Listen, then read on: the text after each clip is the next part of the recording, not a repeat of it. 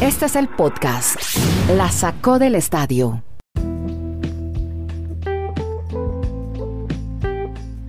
Episodio 541, ¿cómo les va? Bienvenidos a este podcast de por streaming que hacemos desde Estados Unidos, Colombia y Chile. Y hablamos hoy, etiqueta. Ojo a lo que vamos a hablar, le vamos a poner hashtag olímpicos ni hablar, pero de olímpicos cantidad de rollos que tenemos para contarles. Hombre, ojalá tuviéramos más podcast, pero bueno, tenemos 20 minutos, hemos seleccionado los mejores, los va a contar Dani Marulanda. Estaremos hablando de etiqueta Simone Biles, All Around, gimnasia olímpica, también en olímpicos de Annemiek van Vleuten, en ciclismo, de baloncesto 3x3, que tiene apasionado uno de los nuevos deportes que se incorporó al programa olímpico. Rugby masculino, sorpresa con Fiji, las Islas Fiji, Cabal y Farah. Ledecky por fin ganó en una maratón de competencia que fue tan larga. Ganó por fin la Ledecky, perdió, sigue siendo la Titmus. Se convierte en la gran eh, revelación. Y bueno, y hay que hablar también de un nadador húngaro que ayer otra vez estuvo a un pelito de batir el récord del mundo, pero bueno, no se han dado récord del mundo, sí varios récords olímpicos y de Rigo Urán, de una magnífica actuación en la prueba contra el colombiano. Pero por ahora, Kenny Garay, ¿cómo va lo de Biles? Ha quedado fuera también de la final de gimnasia artística por equipos del All Around y creo que ya no va más. La reina de los Olímpicos, la llamada a ser la reina de los Olímpicos, definitivamente se baja de la competencia. Hola, Kenny, en Estados Unidos. ¿Y cómo se ha vivido? ¿Qué dicen los amigos de NBC sobre Simon Biles? ¿Cómo le va, don Andrés? Un abrazo. Sí, no tenemos más podcast. Desde Alaska hasta la Patagonia la sacó del estadio, pero a las 6 de la tarde del este tenemos el Twitter Space. Exacto, muy bien. Y, y ahí les vamos a contar de todo. Simon Biles, esta mañana, hablo de la madrugada, eh, emitió el comunicado de la Federación de Gimnasia Estadounidense de que no va a estar en la prueba del All Around individual de mañana. O sea, ayer en realidad no se había retirado del todo de los Olímpicos, sino que lo está tomando día a día. Eh, es la noticia en Estados Unidos y en el mundo. Aquí no se habla de otro tema. Y hay una cosa que sí le tengo que dar a el crédito y el mérito por la valentía de salir ayer y clarificar, decir, no, si era problema mental, físicamente estoy bien, pero me siento mal, mentalmente no me siento al 100% y tengo que preocuparme por mi salud mental. Y después publicó, asegúrense que el deporte que practican lo sigan disfrutando o sea, que no pase a ser una pesadilla. Para mí, este año de los Olímpicos marca un antes y un después de los Olímpicos y del mundo del deporte. Un antes y un después, porque ya teníamos el caso de Michael Phelps con el problema de la ansiedad y la depresión. Inclusive ayer vi un uruguayo que juega en el fútbol peruano que dijo, hombre, eh, hemos perdido ya por suicidio a tres jugadores en los últimos tiempos, hablando de jugadores uruguayos. Y ojo, para mí hay un antes y un después de este año. ¿Por qué? Por lo de Naomi Osaka, y por lo de Simón Biles. Hay que tomar conciencia, hay que bajar las presiones y hay que tener las prioridades en orden. Primero la salud, después la competencia. Esa, frase del mundo en sus hombros es, ¿ah? la carga del mundo en sus hombros, es brutal, ¿no? Y así lo definió también Biles. Eh, lo definió Biles y lo, lo confirmó Michael Phelps, que fue un múltiple ganador, pero que sintió la misma presión cuando nadaba. No, y oiga, ayer, y me acordé de ustedes dos, eh, porque me pareció muy bueno el concepto y Dani lo conoce. Gino Aurienma, el coach de, las Yukonas de la Universidad de Connecticut, el programa más exitoso en el baloncesto eh, en la historia, a nivel colegial, a nivel universitario, y que fue dos veces campeón olímpico con Estados Unidos como entrenador. Dijo, esto tarde o temprano iba a explotar porque es inhumano lo que hacemos. Y lo que no se han dado cuenta es que los entrenadores se enfrentan al mismo estrés. O sea, él dice, yo puedo seguir siendo, él tiene unos 65 años, yo puedo seguir siendo 20 años más el entrenador de Yukon. Y si tuviera solamente que ir el día de la competencia, ojo que él saca el estrés de la competencia, lo pone a un lado. Sí. No habría problema. Ustedes no saben el estrés que tienen los atletas cada día más de entrenar todos los días de acuerdo a los estándares de competencia. O sea, el estrés de competir y buscar formas de ganar todos los días y de sacarle jugo al atleta es para los dos brutal, para entrenadores y para atletas. Kenny, ¿cómo es la historia de una mamá condenada, una mamá de una gimnasta olímpica? Es que le cuento esto. Jordan Childs es la chica, Andrés y Dani, sí, sí, la hemos visto. todo el mundo. 20 años tiene. Mm. Exacto, que reemplazó a Simón Biles. Eh, entró en la final por equipos, terminó ganándose la medalla de plata. Correcto. 20 años, fundamental para la medalla de plata.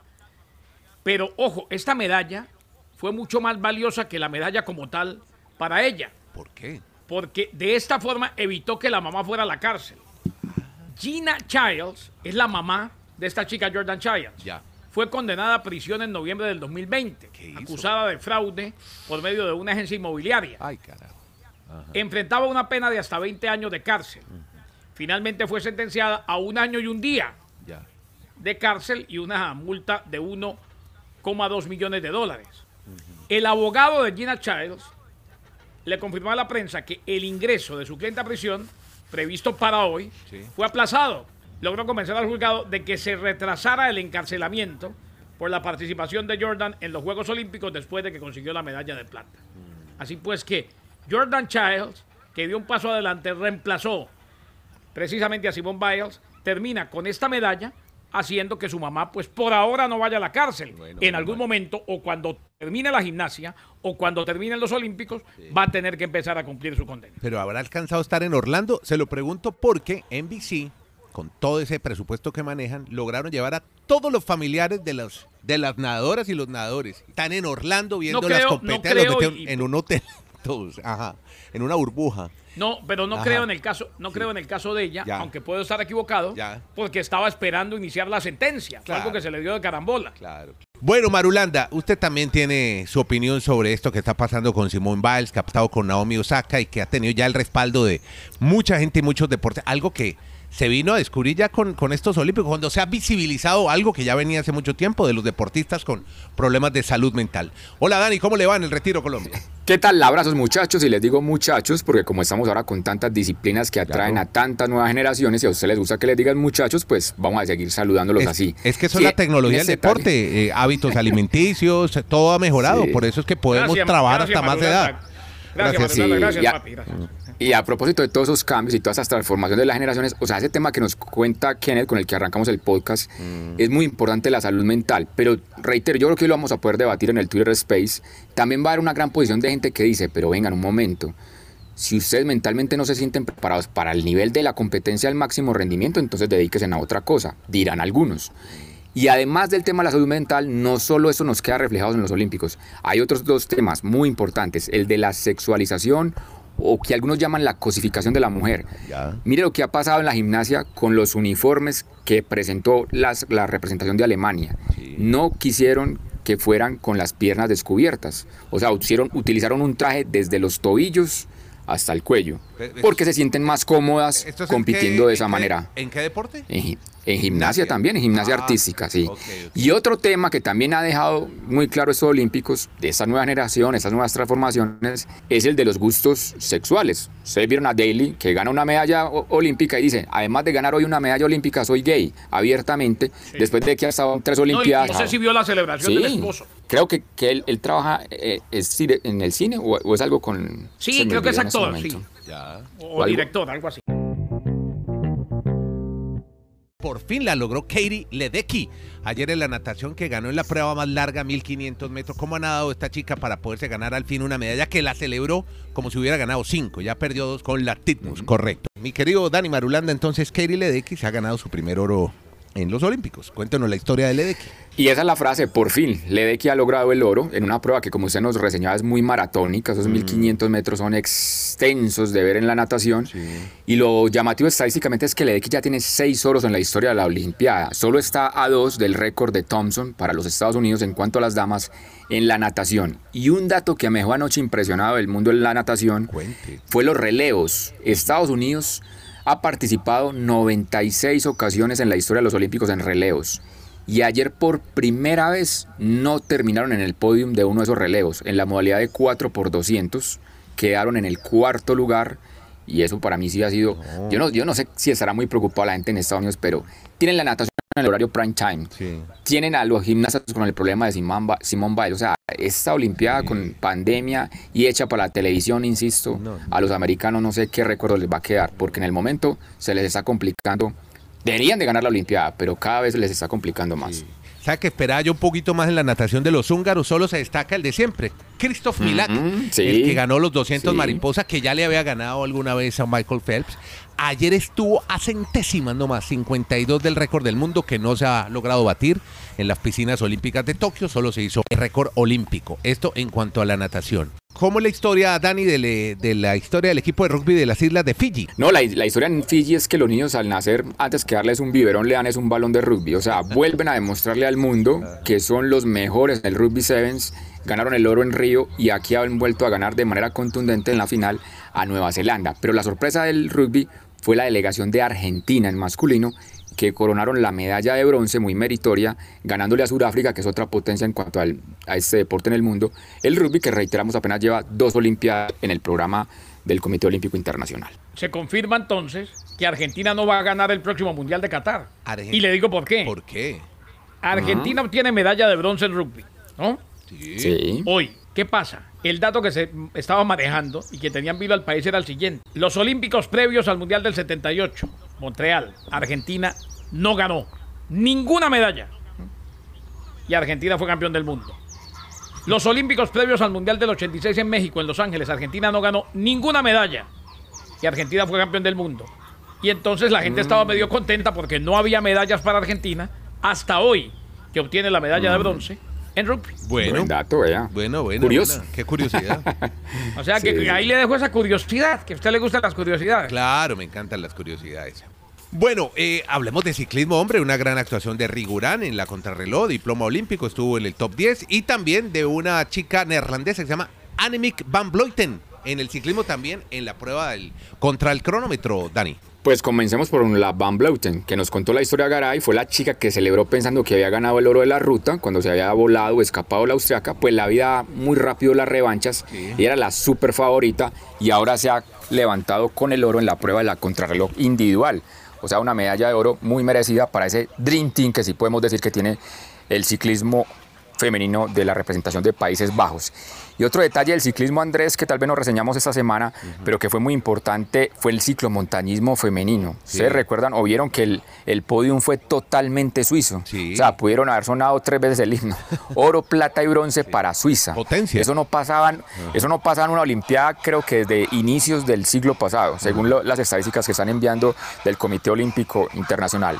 Y en los hombres, pues aquí en Colombia la madrugada o trasnochada para muchos en cierto sentido fue muy alegre porque Rigobert Urán estuvo mucho tiempo como líder de la contrarreloj individual, pero a la postre pues ya cuando llegan los especialistas, los top en, en el mundo de la, de la cronómetro, Sí. Urán termina en el octavo lugar, pero muy meritorio para él porque vuelve a tener otro diploma olímpico.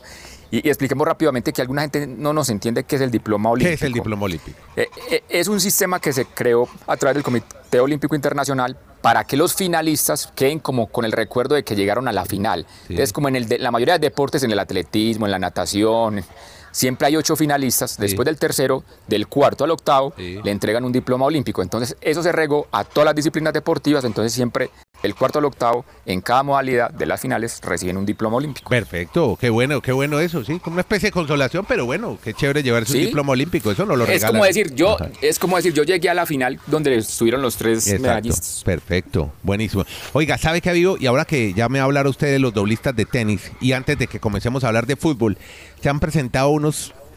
El, el tenis se, se está jugando bajo un calor y una humedad tremenda, a tal punto que ayer Paula Badosa, que es una tenista española, tuvo que salir en silla de ruedas, sofocada por el calor y la humedad. No pudo terminar el partido, como casi no termina Medvedev ante Follini. Resulta que Medvedev le preguntó el juez, lo vio tan mal y dijo, oiga, usted puede terminar. Y le dijo, mire, yo termino, pero me puedo morir. Y si me muero, usted va a ser el responsable. Pero estuvo a punto de desplomarse. Es que estamos hablando de temperaturas 37 Celsius, 99 Fahrenheit. Decía Schwarzman, el argentino Diego, que después de 10 o 12 pelotas se sentían como si estuvieran en The Walking Dead, esa famosa popular serie de televisión. En todo caso, ha sido tremendo lo del calor. Ellos eh, acuden a, a unas eh, a unos eh, artículos de, no sé si lo han visto, como una especie de gomas de hule que las tienen en una nevera, tienen unos aires condi- acondicionados portátiles y ahora para las finales, la fase final, van a tener que jugar por la tarde. Entonces ya Schwarzman ha dicho que esto estaba muy mal organizado, ¿cómo van a jugar por la tarde si están jugando por la mañana? Ellos les convenía jugar cuando el sol no estuviera tan alto. Y ahora sí, líguelo con lo de Cabal y Fara, ¿qué, ot- que tenía Colombia una posibilidad de medalla. Sí, lo de Cali Farah pues ha generado mucha tristeza en Colombia porque es que en la primera ronda que tuvieron frente a Carreño y Busta, que usted muy bien conoce a Andrés y a Foquina, esa, esos que no son doblistas, pero son top del mundo en sencillos, eso había generado mucha expectativa de que Colombia podía ganar una medalla en dobles, porque haberle ganado a ellos dos, que reiteramos son muy buenos tenistas, aunque no son doblistas, y pues todo se fue al traste en esta otra ronda frente a los neozelandeses, que sí son doblistas, aunque normalmente en el circuito de la ATP ellos no hacen pareja para jugar esta modalidad. Pues a Calia Farah ayer se les acabó el sueño, muy compungido y muy triste. Realmente se fue Robert Farah incluso en medio de lágrimas en la rueda de prensa. Pero bueno, ahí van a seguir esperando que en París 2024 tengan una opción. Claro que también hay que mencionar que es que ellos nunca habían pasado incluso en una primera ronda en, una, en, una, en un ciclo olímpico o en una olimpiada. O sea, eso no sé si será consuelo de tontos, pero es, la realidad también del tenis de los dobles. Mire que está compitiendo Andrés Djokovic y Djokovic ya también está en cuartos de final. O sea, los dobles, si hay, si hay mucho talento de los que se dedican simplemente a sencillos, para mí siguen siendo favoritos por más doblistas que usted haya sido toda la vida. Un poco al estilo Florentino Pérez, mucha gente del COI, y eso lo tenemos que felicitar, está sintonizándose con las nuevas generaciones con esos nuevos deportes como el skateboard que tanto ha alabado Marulanda en este podcast, o la escalada de montaña, o el baloncesto 3x3, del que está muy interesado el más joven de este podcast el casi millennial Marulanda. ¿Por qué está tan interesado en el 3x3? Otro de los nuevos deportes para las nuevas generaciones. No, yo estaba interesado porque precisamente quería ver cómo estas nuevas generaciones se mueven en estos deportes. Reitero, a mí lo de skateboard me pareció muy interesante. Creo que es un deporte que se va a quedar por mucho rato en los Olímpicos. Pero a diferencia de eso, lo del baloncesto 3x3, claro que eso es de gustos a mí no me pareció interesante. Me parece como era una práctica de la NBA. Ah, es más, las chicas esta mañana, las chicas de Estados Unidos, que las cuatro son de, del baloncesto que narra Don Garay, todas cuatro de la WNBA. Sí. Campeonas, pero es como, es que la modalidad es jugar en un solo tablero. Tienes 12 segundos para hacer lanzamiento cada, cada ofensiva. y, y, se cuentan es, no por puntos, sino por cestas anotadas. Y el que llegue primero a 21 gana el partido arrancamos el programa con tres detalles muy interesantes.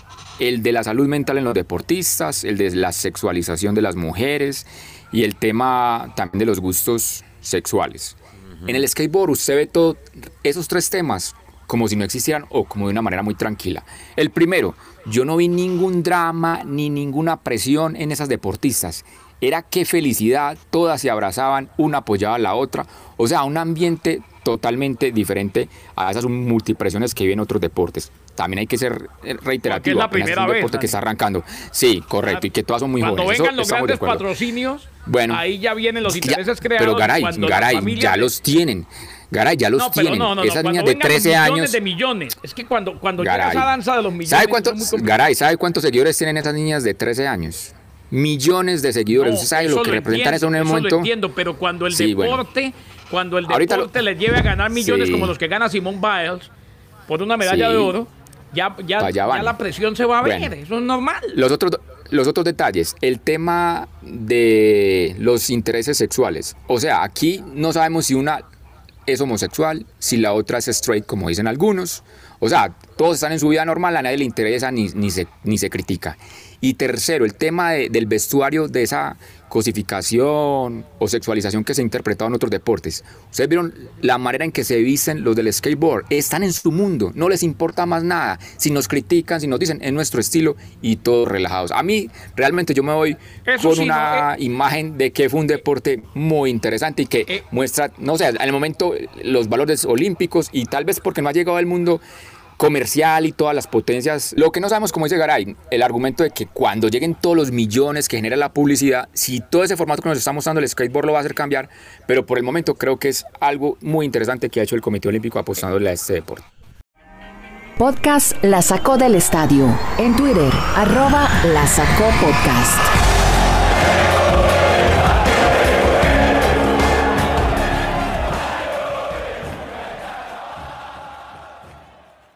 Así como se vistió el señor Aaron Rodgers, que se puso chancleta, como la que le pegaban a, Kenny cuando era chiquito, una un chancletazo, así se fue de chancleta, popular chancleta en Colombia, chancla, sandalia, les dicen en Brasil, se fue ya a presentarse con su equipo, con los Packers, con los empacadores de Green Bay. Ahí llegó Rodgers, viejo Kenny. Una, una, a mí no me daban con chancleta, nieto, a mí me pegaban con correa de doble villa. Doña Cecilia era brava de verdad y lo que pasa es que yo salía corriendo. Entonces un día me le subí al techo y me decía, baje. Yo le decía, suba, baje, suba. Y ahí, ahí nos quedamos como seis horas y yo no bajaba. Pero bueno, llegó sí, llegó en chancleta, llegó Aaron Rodgers. que- es, es verdad, pregúntenle. Yo que- me, me imaginé el techo a garaje, yo cómo se hizo para subirse al techo. Era chiquito, no, yo era, muy malo. usted- no, no, usted no, eh, no, es que no, es que en aquella. bueno, Era muy ágil, muy Esa ágil. habilidad, esa habilidad de garaje para Era más ágil que. Simón Biles, pero sin no, problemas no, mentales. es que, es que yo tenía mi, yo tenía mi, mi shortcut que llaman, mi, mi atajo. No, venga, eh, llegó, llegó Aaron Rodgers, cuando me volaba me metía por ahí. Pero bueno, por el hueco. eh, Bueno, llegó. Aaron Rodgers y este sí no está buscando simplemente que no lo multen. No, él va a jugar con los Green Bay Packers. Le concedieron lo que quería y hay una realidad, aunque yo pensaba que no iba a ser así, Ajá. pero hay una realidad eh, escuchando y oyendo a colegas, amigos y compañeros, incluyendo a Madulanda. Hombre, no tenía mucho más que hacer, él tenía que cumplir con su contrato y además el único equipo con el que puede aspirar a algo es él, porque los de- es el- son los Green Bay Packers, porque los demás candidatos ya tienen quarterback, o sea que le tocaba, era sí o sí, Claro. por más que le dio su pataleta. Bueno, y Marulanda anda muy feliz porque Howard se queda en Miami.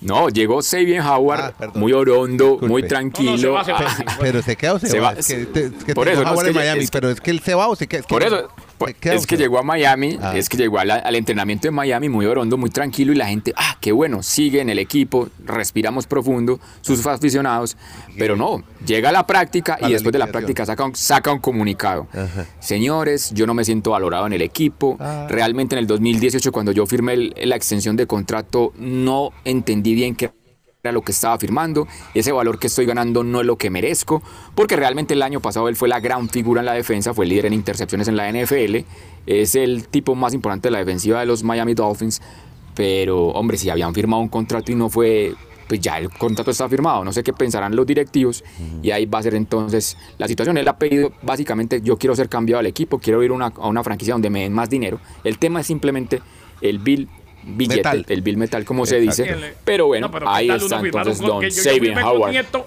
yo firmé con Nieto en la sacó del Estadio Podcast, entonces ahora porque nos va bien, firmé hasta el 2025, pero le digo, no, ¿sabe qué? Págueme el triple. Aumenteme. Y aquí en adelante. O si no me voy. ¿Qué, qué No. es eso? Eso es lo que, eso es lo que está ¿Qué es- qué es pretendiendo Que se vaya. Sabian Howard. Dios. No, no, qué Bueno. barbaridad. Gracias a Kenny, a Dani. eh, yo soy Andrés. Hacemos este podcast diario. Lo hacemos por cualquier plataforma de podcast. Nos buscan como la sacó del estadio por estos días contando historias, las que no se ven en, en el streaming, en la televisión y usted lee los diarios. Las contamos en este podcast. Se llama La sacó del estadio. Muchas gracias por escuchar.